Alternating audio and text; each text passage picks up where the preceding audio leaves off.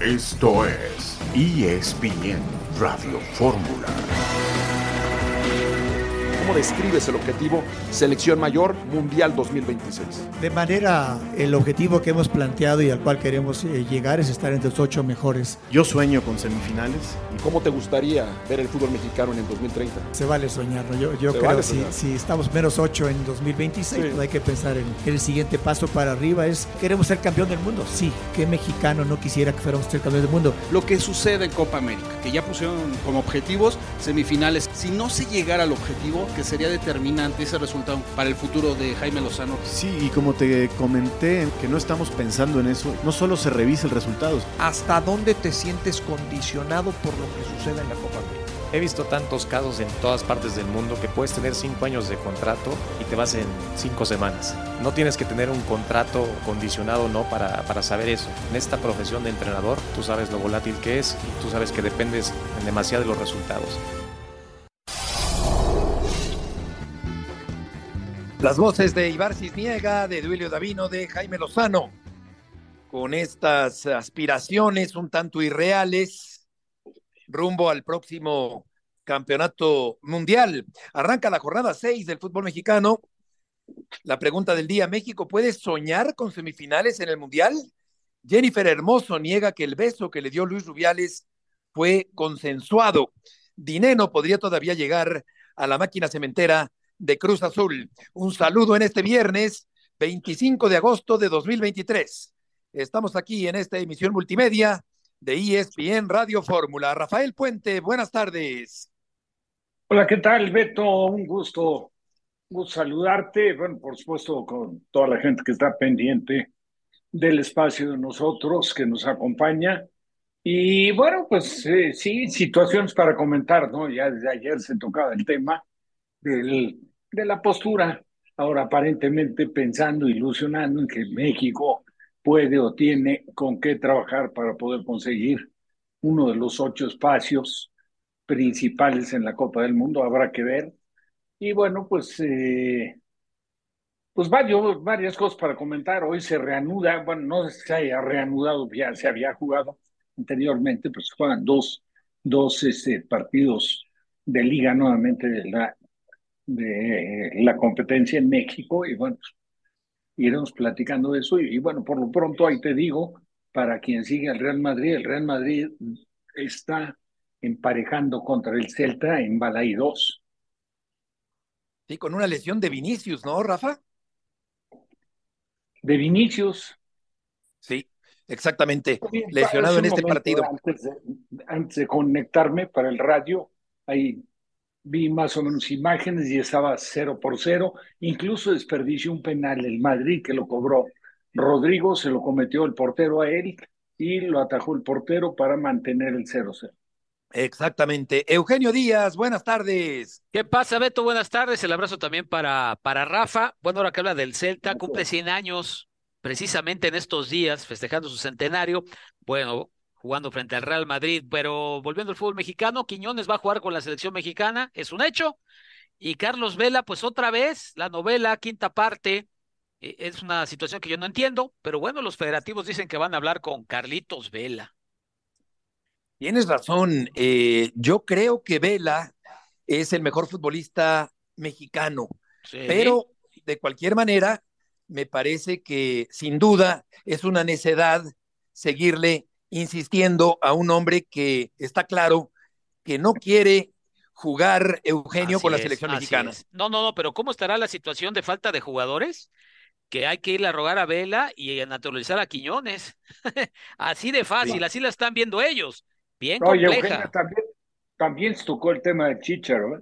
Es correcto, aunque eso se ve menos probable, creo yo, pero sí, se tocó el tema también de, de, de Javier Hernández, es cierto.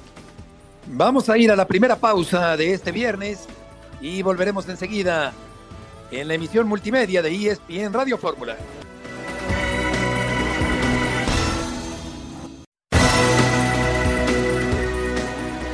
Hemos hablado y, y, es algo de federación y, y lo comparto totalmente que Julián es mexicano.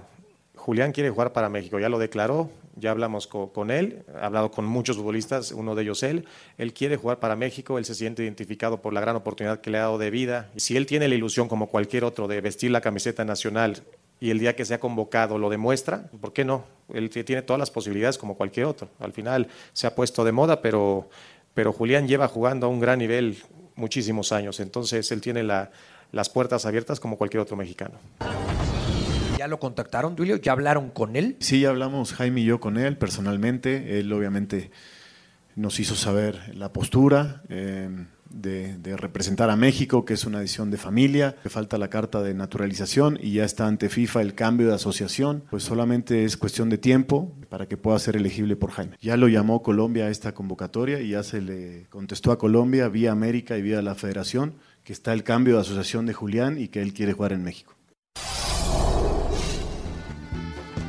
Bueno, vayan planchando la camiseta, vayan preparando la camiseta verde para ponérsela a Quiñones como si Quiñones fuera la solución del fútbol mexicano.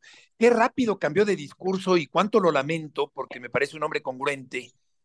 Jaime Lozano, porque Eugenio el 11 de julio defendía al futbolista mexicano, eh, casi, casi que negaba la posibilidad de los naturalizados. Y ayer resulta que ya cambió su discurso o ya se lo hicieron cambiar a Jaime Lozano. Así que Quiñones es evidente que llegará Eugenio a la selección mexicana.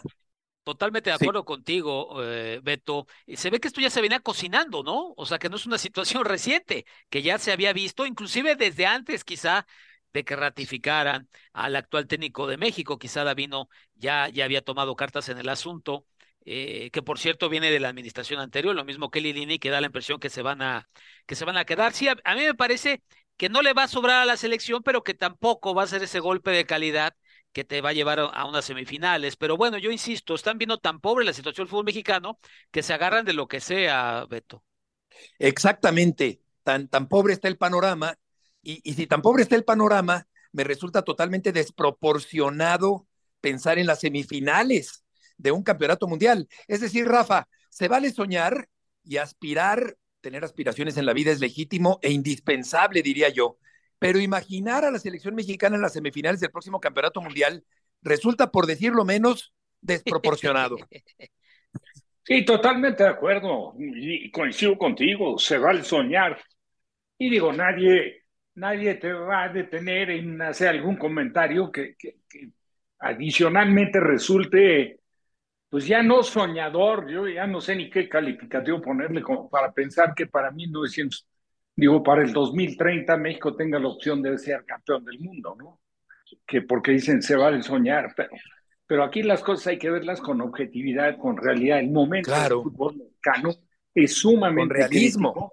La escasez de jugadores de los llamados, no les vamos a decir top porque no están dentro, de la dentro del top de la industria del fútbol pensando en la competencia mundialista. Es la verdad. Entonces yo creo que las cosas hay que verlas como corresponde, con su justa medida, y ponerse a trabajar en lo que sabemos que puede ser el camino para poder ir restaurando, restaurando todos los problemas que han provocado ellos mismos en el desarrollo del fútbol mexicano, en el crecimiento del fútbol mexicano.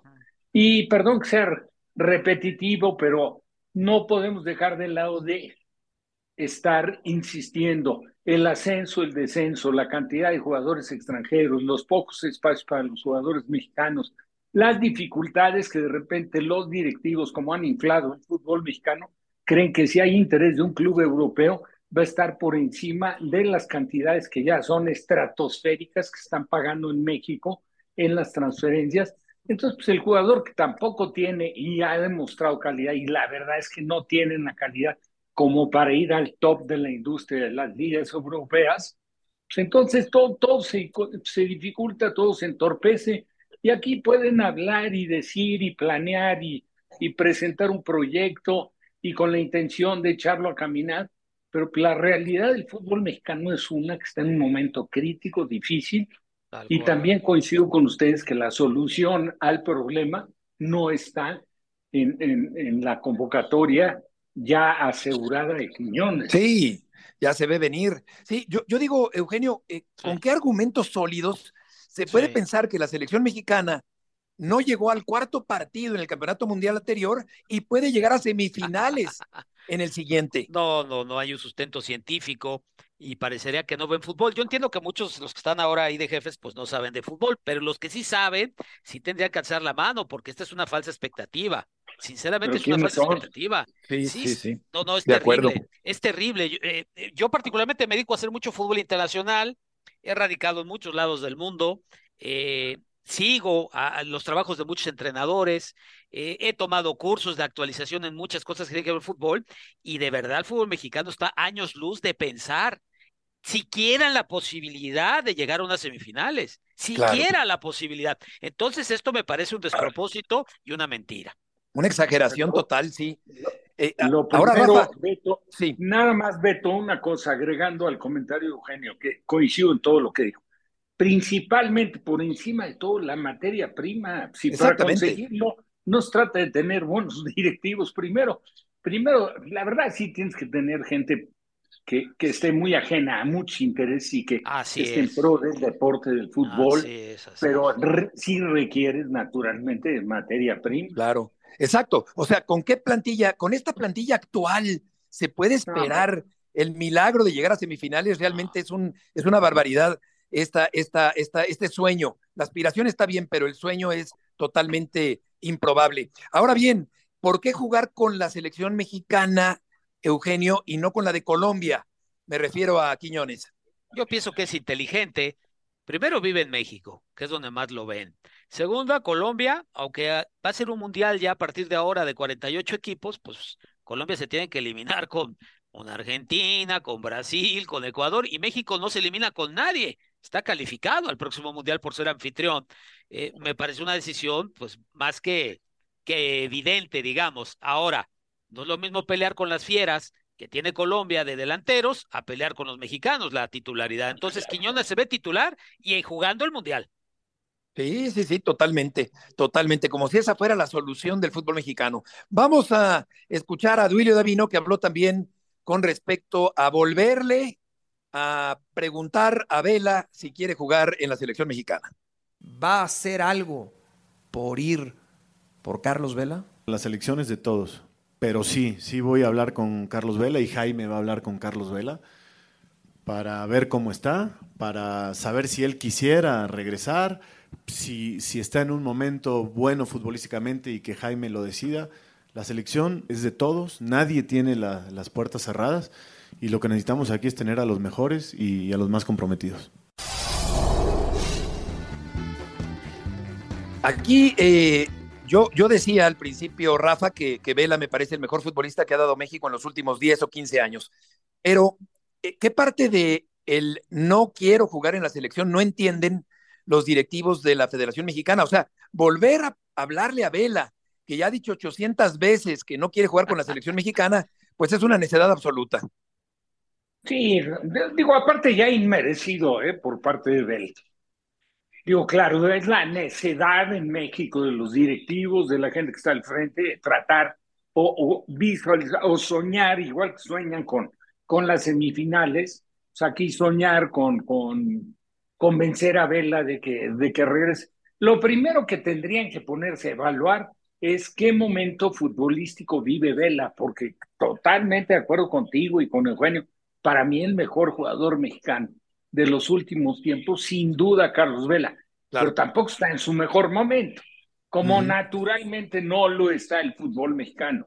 Que a Vela no estando en su mejor momento tendría cabida en el fútbol mexicano, pues claro que sí, porque sí era marcadamente superior a la mayoría con los que con los que compartió, ¿no? Selecciones. Pero el momento de Vela, al margen de que ya su decisión, yo creo, es un hombre maduro, digo, Vela no es ningún chamaquito, eh, le ha tocado vivir en Europa, vive en Estados Unidos en muy buen nivel, eh, ha demostrado su capacidad de sobra, pero bueno, pues ya, ya, yo creo que ya no tiene ningún sentido ir a buscar. A lo mejor podría tener un poco de sentido si Vela ya no estuviera activo, decir, vamos a integrarlo a parte del cuerpo técnico o a este grupo de asesores pero como jugador, yo creo que la verdad es tiempo perdido. Claro, sus mejores años ya pasaron y, resulta absurdo que se siga pensando en él, Eugenio, no obstante que claro que tiene grandes condiciones. Sí, sí, por supuesto. Mira, David nos dijo dos cosas en el audio que acabamos de escuchar. Dijo, la selección mexicana está abierta para los mejores, ahí en Cajabela, sin duda, aunque no viva su mejor momento, y para los más comprometidos, dijo Davino. Bueno, Carlos Vela comprometido con la selección. O, sea, por favor. Nunca se ha comprometido, no, claro. No, no, más evidente. O sea, tú solito te, te preguntas si tú solito te contestas, le diría a, a Davino, pero yo insisto, para mí son patadas de ahogado eh, la selección no tiene un buen presente y se ve que no va a tener un buen futuro, por lo menos a mediano plazo, y pues te agarras de lo que sea. Por ahí han de decir, igual convencemos a Vela y Vela y Vela nos ayuda. Ahora, no hay eliminatoria. Sería pensar para Carlos Vela para el Mundial, ¿no? Con 37 años, con 37 años. Sí, sí, sí, de acuerdo de acuerdo, ya. es, de, risa loca. Mejor póngase a trabajar para sacar al siguiente Carlos Vela para, para el Mundial del 2030. Eso sí tendrá sentido. Pero no. Esa tiene que ser la prioridad. Eso no, ¿verdad? Eso es más difícil. Este, eh, hay que saberle. Eso no. Vamos a ir al corte comercial. Volveremos enseguida. Puente, Díaz y Murrieta.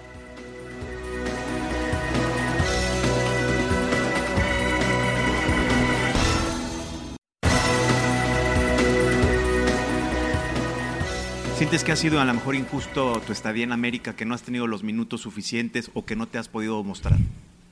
Eh, no, para nada. Incluso quería hablar también sobre ese tema, que es, es un tema que se habló mucho y que, que a mí no me gusta tampoco, porque si es algo que, que ya es personal, no, no, me gusta. Y yo nunca dije que quiero salir de América.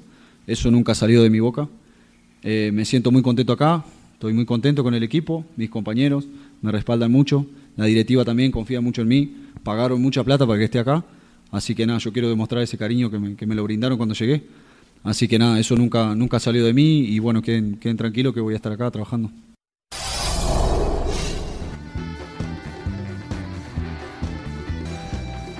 Es la voz de Brian Rodríguez, el futbolista uruguayo del conjunto del América. Y César Caballero, tienes la información del conjunto capitalino. Gusto en saludarte. ¿Cómo te va, Beto? Qué gusto saludarlos también. Ya escuchábamos a Brian Rodríguez, el hombre que acudió hoy a la conferencia de prensa. Eh, decía que él no quiere salir de la América, pero también unas respuestas anteriores dijo que no cerraba la puerta a marcharse, que es una situación que su representante tiene en las manos. Entonces de ahí se contradice un poco el jugador uruguayo que incluso hablaba que hoy se siente más cómodo con Andrés Jardiné porque André habla portugués y, y Brian viene de una provincia en Uruguay muy pegada a Brasil y que él está acostumbrado a hablar mucho portugués. Aquí la pregunta es, no sé si el Tan Ortiz le hablaba en inglés o qué show. El tema es que él nunca ha podido ganarse la titularidad con las Águilas del América. Es una realidad que no ha podido corresponder a las expectativas de su fichaje cuando llegó. Es una realidad que en algún momento Miguel Ayun le ganó la posición como extremo izquierdo. Entonces, Suena raro un poco lo que dice Brian Rodríguez, sin embargo, bueno, al final de cuentas hoy está teniendo un buen torneo, vamos comenzando y se perfila para ir de inicio de nueva cuenta este sábado por la noche cuando enfrenten al conjunto del León. César, saludos, Eugenio Díaz. Em, digamos que de ahí, de ahí del medio para adelante no hay tanto problema. El tema es allá atrás. ¿Qué va a hacer el América para, para que pues eh, no se den tantas facilidades? El partido contra Necaxa se les complicó precisamente por, por esas facilidades que da la América allá atrás. Va a volver a jugar Lara, va a cambiar un poco la, la formación atrás el técnico brasileño. ¿Qué, qué sabes? ¿Qué pasa, Eugene? ¿Cómo estás? Qué gusto saludarte. Sí, mira, el tema defensivo es el mayor estrés que tiene en este momento André Jardine.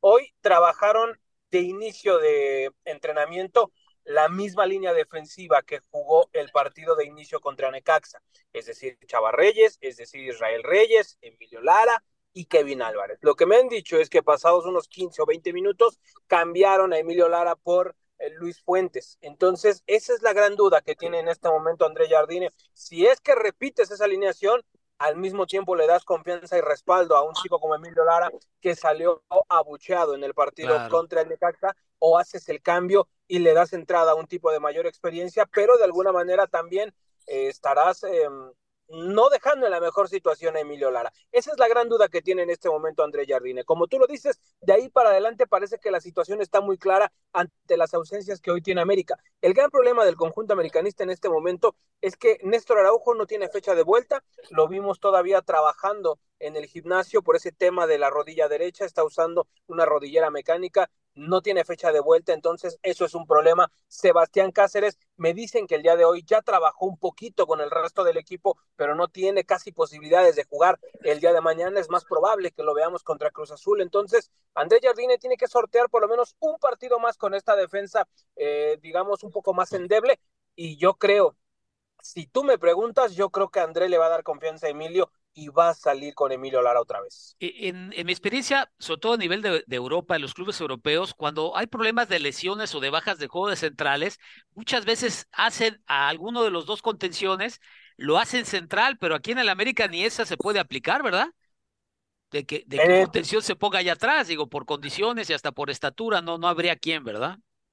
No, si vamos a ese tema, como ya lo dijiste, incluso el único contención nominal que ha estado jugando es Jonathan Dos Santos, un tipo que no tiene ese biotipo como para meterse como un tercer central. El otro contención que ni siquiera ha tenido minutos de juego en el torneo es Santiago Naveda. Entonces, pareciera que en ese eh, aspecto no podría hacer el switch a Andrés Jardine. Lo que sí podría hacer tal vez es en algún momento jugar con línea de cinco y jugar con tres centrales para tratar de fortalecer atrás, pero al menos hasta lo que yo sé que se trabajó el día de hoy, se mantuvo la misma línea de cuatro.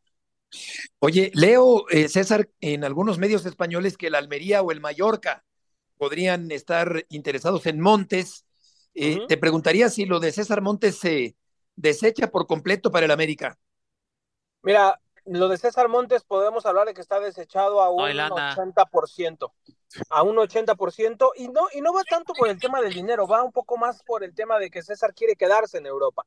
Entonces, América está intentando de alguna manera estar ahí presente por si no salen bien las cosas, que en esta última semana de mercado de pases pudiera estar ahí todavía la posibilidad, pero ellos saben perfectamente que es una situación sumamente complicada porque César Montes se quiere mantener en el fútbol europeo. Al cachorro le costó muchísimo trabajo llegar al viejo continente y será difícil que se convenza de volver a México prácticamente a las primeras de cambio. América sigue ahí, América sigue con la vela encendida, simplemente merodeando y a la espera de ver qué es lo que sucede, pero ellos mismos saben que es una situación muy complicada que pueda venir César Montes y pareciera también que ya luce complicado que pudiera llegar alguien más porque el tiempo se acaba, no hay nadie encaminado para llegar al nido de Cuapa y las posibles salidas, que en este caso era Néstor Araujo, está totalmente caído el asunto, Néstor está lesionado y pinta más para quedarse hasta final de torneo.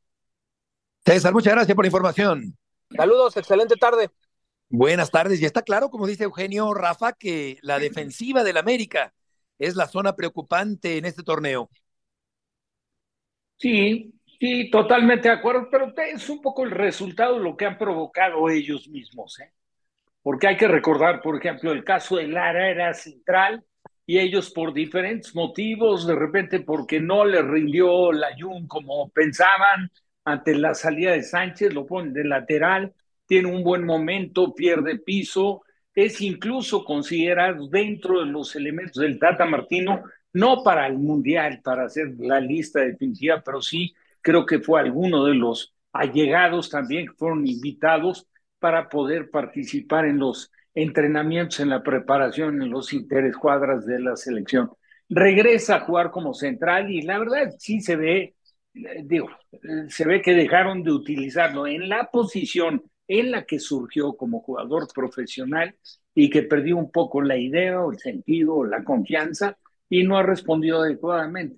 Se lesiona Araujo cuando ya al jugador le habían hecho ver o sentir que ya no estaba dentro de lo contemplado para la institución porque no daba los resultados que de él se esperaban. Y ahora lesionado, pues lógicamente se les complica. El caso de Cáceres, lo mismo. O sea, yo creo que ha sido desde el Tan Ortiz de jugar demasiado con la defensa. Acaban de meter a Fuentes de central. No desconoce la posición, pero no tiene la figura.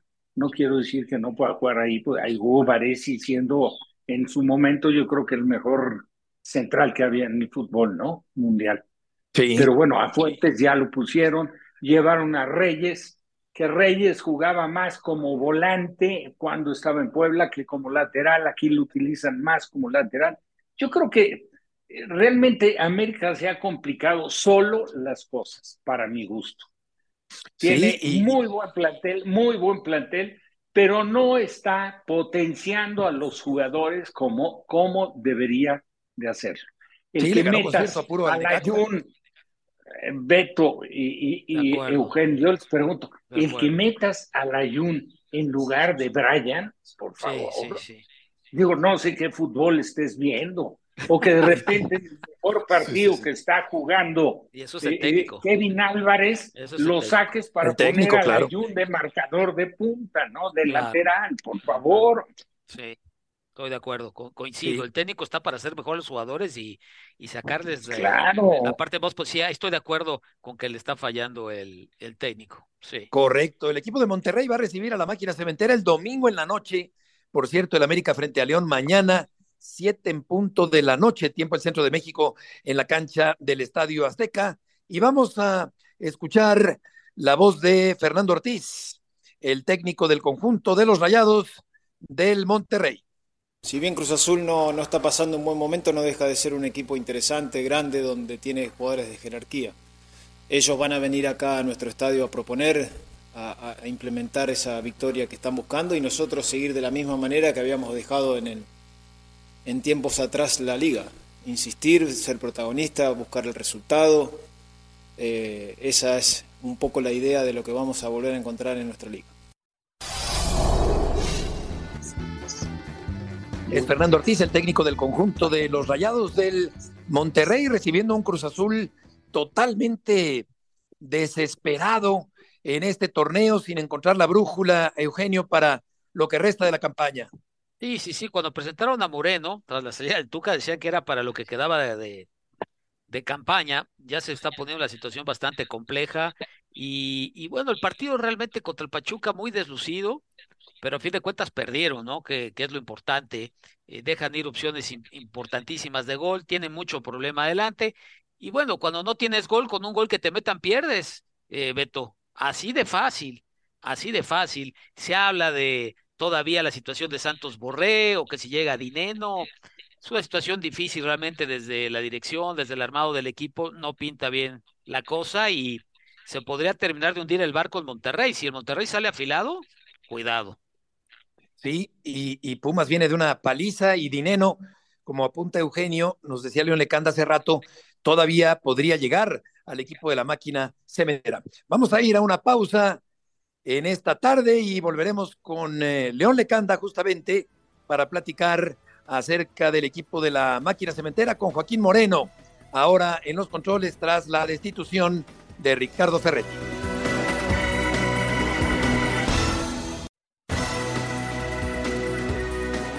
De regreso en ESPN Radio Fórmula, León Lecanda tiene información de la posible llegada de Dineno al equipo de la máquina cementera. León, gusto en saludarte. ¿Cómo te va, Beto? Fuerte abrazo y saludos a todos en ESPN Radio Fórmula. Ayer el equipo de Cruz Azul le envió una propuesta a Pumas, al Club Universidad, para hacer un intercambio de Juan Ignacio Dineno por Cristian Tabó más dinero, es decir, una cantidad económica que las fuentes no me han especificado, que Cruz Azul le enviaría al equipo universitario en caso de aceptar este intercambio del delantero argentino por el extremo uruguayo. En caso de concretarse Beto, de cualquier forma, Cruz Azul está buscando a ese delantero en el mercado de Europa. Ya lo habíamos reportado con anterioridad, Rafael Santos Borré sigue siendo la primera opción para Cruz Azul. Yo lo que sé por las fuentes, lo comentábamos ayer en este mismo espacio y en otros de ESPN, del hecho de que Santos Borré tiene mercado en Europa, clubes como Sevilla, Olympiacos y Olympique de Lyon están interesados en contratarlo. Él se quiere ir del Eintracht Frankfurt, y por lo tanto, de aquí a la próxima semana, cuando venga el cierre de registros, el 31 de agosto a la medianoche o el 1 de septiembre eh, a la medianoche en la mayoría de las ligas grandes de Europa, pues se podrá conocer entonces la decisión final de Santos Borré, que tiene la oferta de Cruz Azul en la mesa para un equipo otra vez que sigue desesperado por sumar jugadores en ataque y que por ahora, Beto, después de cinco fechas y cambio de técnico, se mantiene en el sótano general. Sí, totalmente. Un equipo urgido de despertar y con una visita a León complicada para el fin de semana. Es indudable, Beto. Es decir, si uno se va a las estadísticas, Cruz Azul tiene apenas una victoria frente a Rayados de Monterrey en los últimos 11 partidos eh, y cuando visita al equipo regiomontano, desde que inauguró su nuevo estadio, el BBVA, el gigante de acero, en el año 2015, Cruz Azul nunca ha podido ganar un partido de liga ahí, solamente tiene una victoria en ese escenario, un partido importante, también hay que decirlo, una final de Copa MX, pero en partidos de liga, Cruz Azul nunca ha ganado en el BBVA, tiene un saldo de eh, cinco empates y tres derrotas, eh, cinco, perdón, cinco empates y cuatro derrotas, son nueve partidos, y Beto también, la última vez que Cruz Azul ganó un partido de liga fue en el anterior estadio, recordarán, ¿no? El, el, viejo estadio tecnológico, y ahí fue en el año 2013. Así que ya pasaron 10 años de la última vez que Cruz Azul ganó un partido de liga en Monterrey, y pues no está nada sencillo por el presente de los dos equipos, ni mucho menos por estos antecedentes. León, saludos de Eugenio Díaz. Queda claro que el problema no es el técnico como tal, porque bueno, el Tuca está, eh, vivió lo que ahora está viviendo Moreno. Creo que la situación es más complicada y difícil, más profunda. Sin embargo, ¿cuánta confianza para, para Moreno? ¿Cuánto crédito? Sí, es una, una excelente pregunta, Eugenio. Tomando un gran abrazo.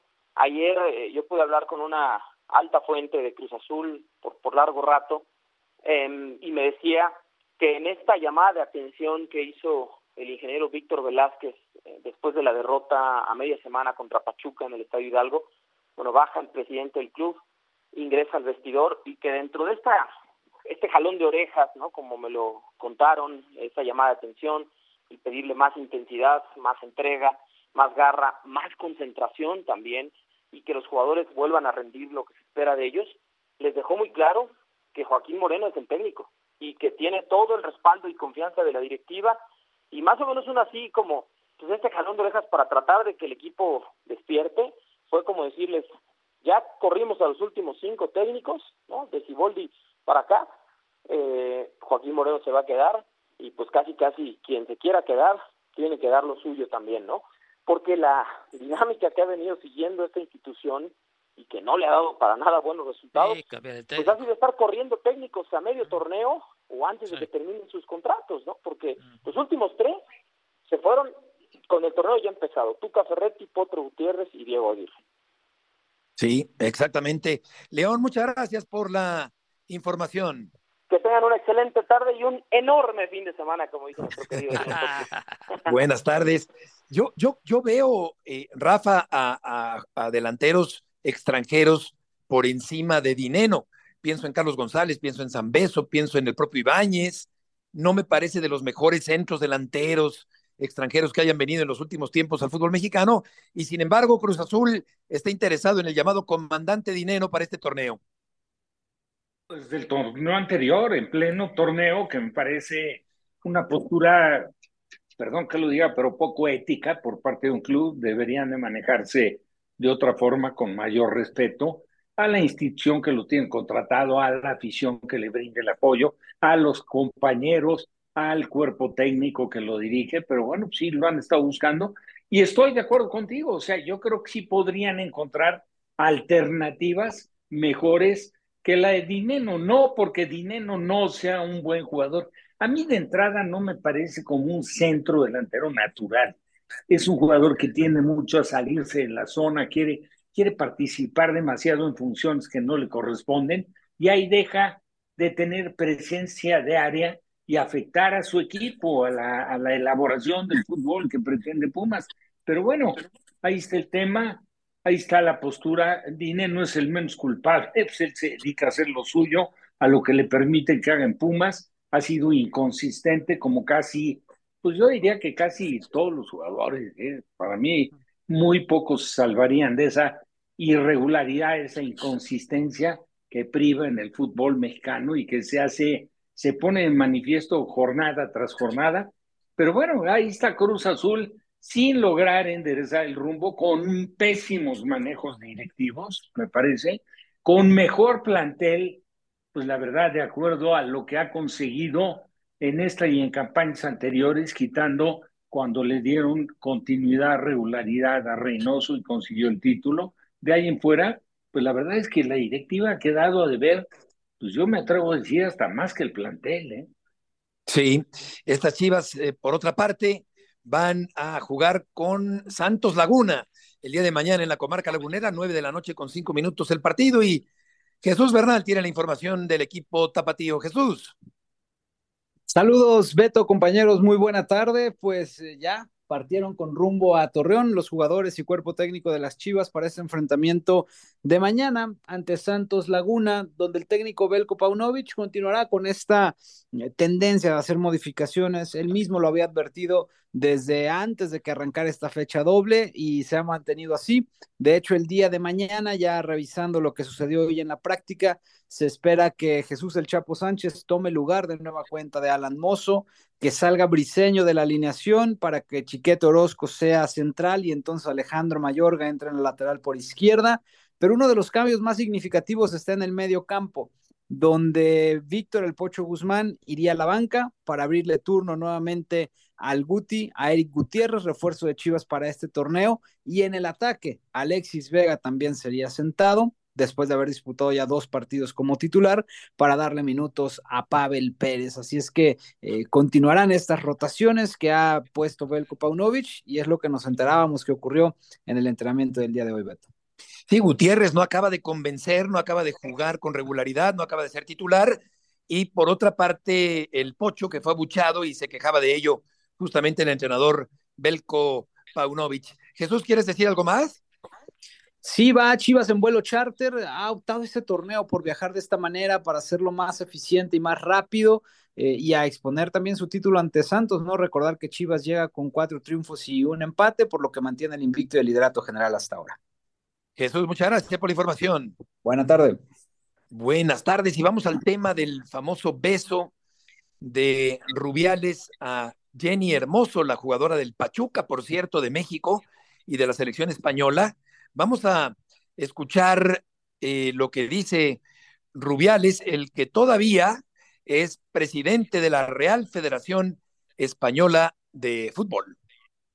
Hay un hecho pues, que, que, tengo que lamentar, pues todo lo que ha ocurrido entre una jugadora y yo, eh, con una magnífica relación entre ambos. Seguramente me he equivocado, lo tengo que reconocer. Desde sumar la condena, la condena más rotunda a lo que hemos visto, seguimos pidiendo la dimisión del señor, que sin lugar a dudas, ha agredido a una mujer. Desde luego, si hay gente que se ha sentido por esto dañada, tengo que disculparme, no, no queda otra, ¿no? Sus excusas eh, no sirven en absoluto. No se entendía, pues porque lo veíamos algo natural, normal y, para nada, repito, con, con ninguna mala fe. Esto me parece una idiotez es por eso, porque aquí dentro nadie le daba la más mínima importancia, pero fuera sí que se lo han dado. ¿no? Lo que pedimos es que es el cumplimiento de la ley del deporte y también que se activen los protocolos de la Federación de Deporte. Esta persona debe dimitir. Vamos a escuchar ahora lo que dijo Rubiales el día de hoy y ahora comentamos también la reacción de Jenny Hermoso y de las jugadoras de la selección española. ¿Pero ustedes creen que es para esta cacería? ¿Para que pidan mi dimisión? ¿Es tan grave como para que yo me vaya habiendo hecho la mejor gestión de la historia del fútbol español? ¿Ustedes creen que, tengo que dimitir? Pues les voy a decir algo. No voy a dimitir. No voy a dimitir. No voy a dimitir. No voy a dimitir. No voy a dimitir.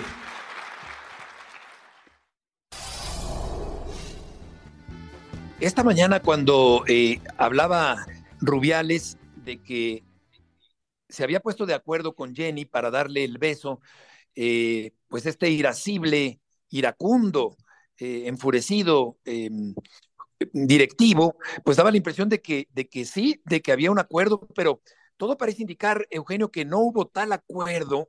Correcto. Jenny niega que se hayan puesto de acuerdo para la aceptación de ese beso.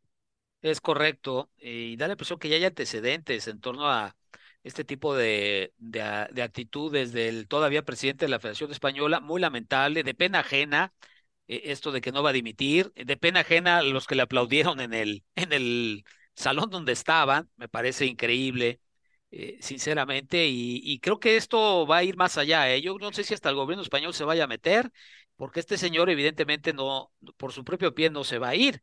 Este, las jugadoras de la sección española, todas ya firmaron una carta, inclusive se han sumado otras jugadoras eh, de la Liga Española diciendo que no van a volver a aportar la camiseta de su selección hasta que este señor se vaya. Exacto. Vamos a escucharte, Rafa, también desde luego con este tema eh, peliagudo. Pero antes, vamos contigo, Rodrigo Fáez, que tienes el reporte de esta situación que se sigue complicando, que está lejos de terminar. Determinación y constancia es lo que te hace campeón y mantiene tu actitud de ride or die baby.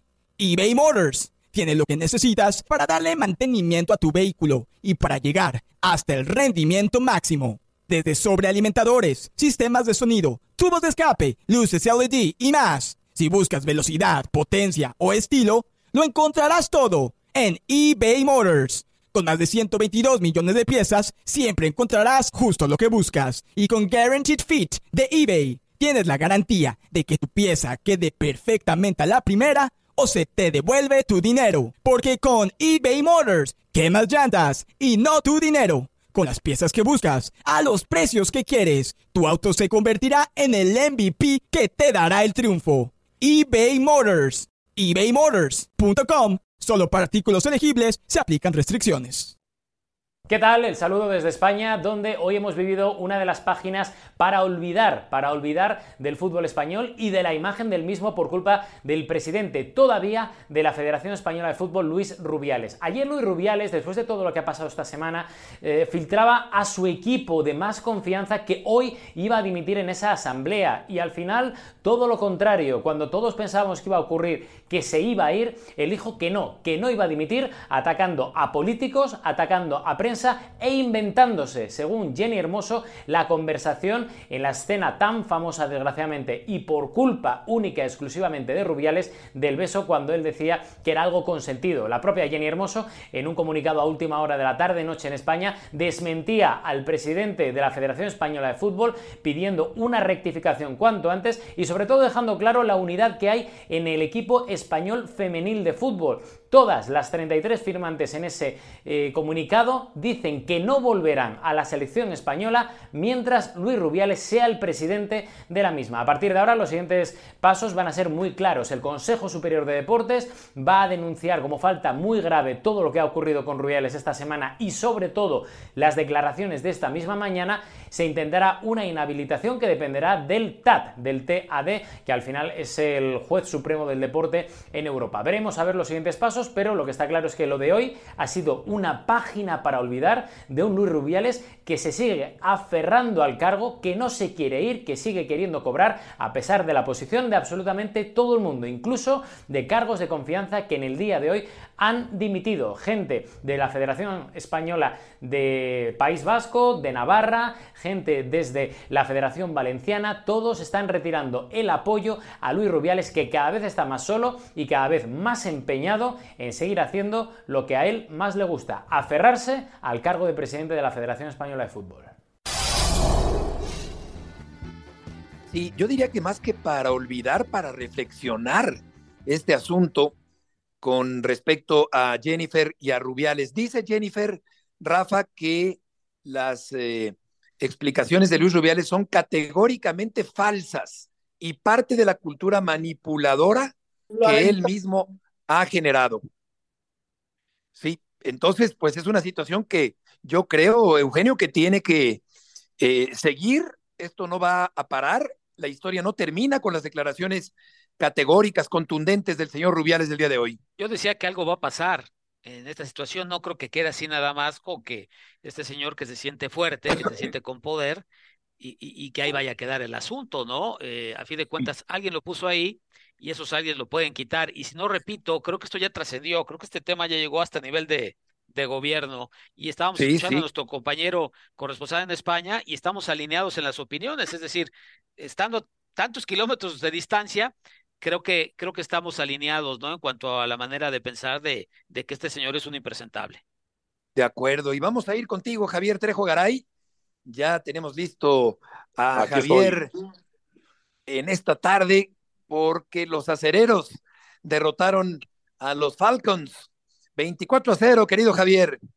¿Qué tal? ¿Cómo estás, mi querido Beto? Un gusto saludarte, ex compañero de banca, por cierto, Eugenio, Rafa.